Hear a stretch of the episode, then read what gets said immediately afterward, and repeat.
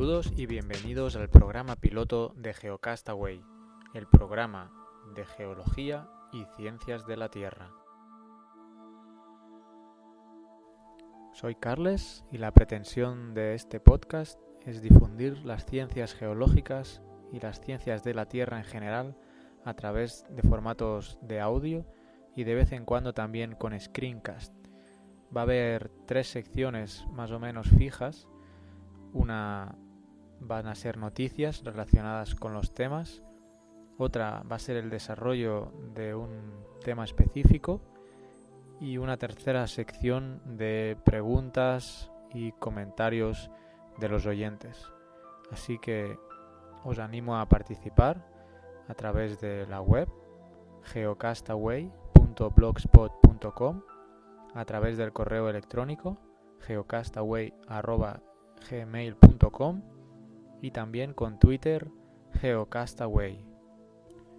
Por ser este el episodio piloto, voy a comentaros un par de noticias relacionadas eh, con la geología y vamos a dejar las temáticas fuertes para después de vacaciones, para septiembre, con el inicio de los cursos escolares y de las universidades.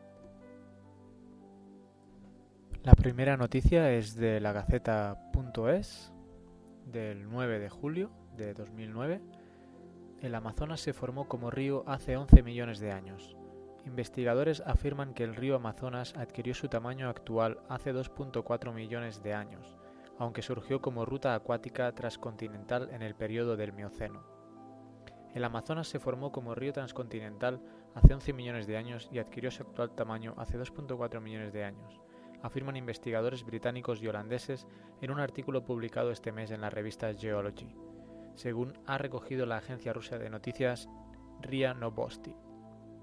Los nuevos datos bioestratigráficos, isotópicos y geofísicos obtenidos durante la perforación de pozos de exploración en la plataforma continental externa y en el abanico anuvial del Amazonas demuestran que este río surgió como ruta acuática transcontinental en el período del Mioceno medio y superior, entre 11.8 y 11.3 millones de años atrás, y alcanzó su forma actual y dimensiones actuales durante el Plioceno superior señalan los autores del artículo.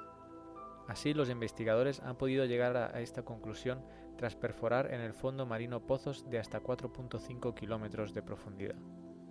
A partir de estas investigaciones podrá entenderse mejor la paleogeografía de Sudamérica y la evolución de ecosistemas acuáticos de Amazonas y de la costa del Atlántico, indican los expertos. El Ministerio de Medio Ambiente y Medio Rural y Marino, a través de la Dirección General del Agua, ha adjudicado a la UTE, formada por las empresas Azimut SA y Alatec Ingenieros Consultores y Arquitectos SA, los trabajos para el desarrollo del Sistema Nacional de Cartografía de Zonas Inundables en la demarcación hidrográfica del Duero.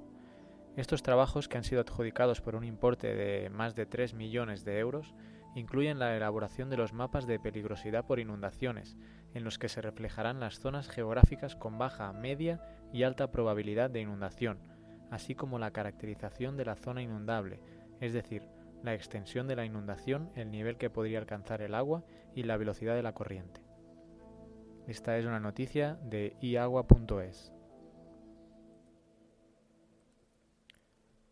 Hasta aquí el programa piloto de Geocastaway como os decía antes, vamos a empezar en septiembre con las temáticas fuertes, así que esperamos vuestras aportaciones a los medios descritos anteriormente, geocastaway.blogspot.com, geocastaway.gmail.com y al Twitter arroba geocastaway.